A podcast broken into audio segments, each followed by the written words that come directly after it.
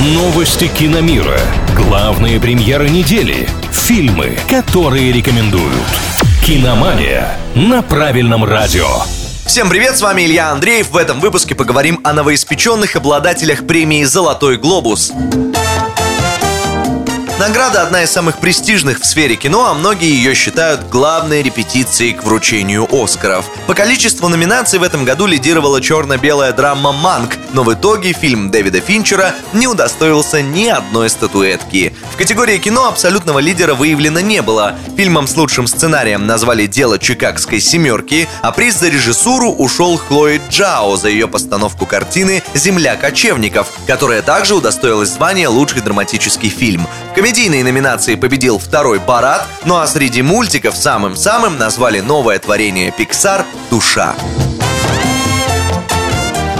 А вот среди сериалов на этом «Золотом глобусе» есть абсолютный триумфатор. Историческая драма «Корона» от Netflix о жизни британской королевской семьи удостоилась приза в каждой номинации, в которой значилась, в том числе получив глобусы как лучший драматический сериал. Главным мини-проектом прошлого года признали ожидаемую историю талантливой шахматистки под названием «Ход королевы», а лучшей комедией назвали «Шиц Крик». На этом на сегодня все. С вами был Илья Андреев. Услышимся на правильном радио. Киномания на правильном радио.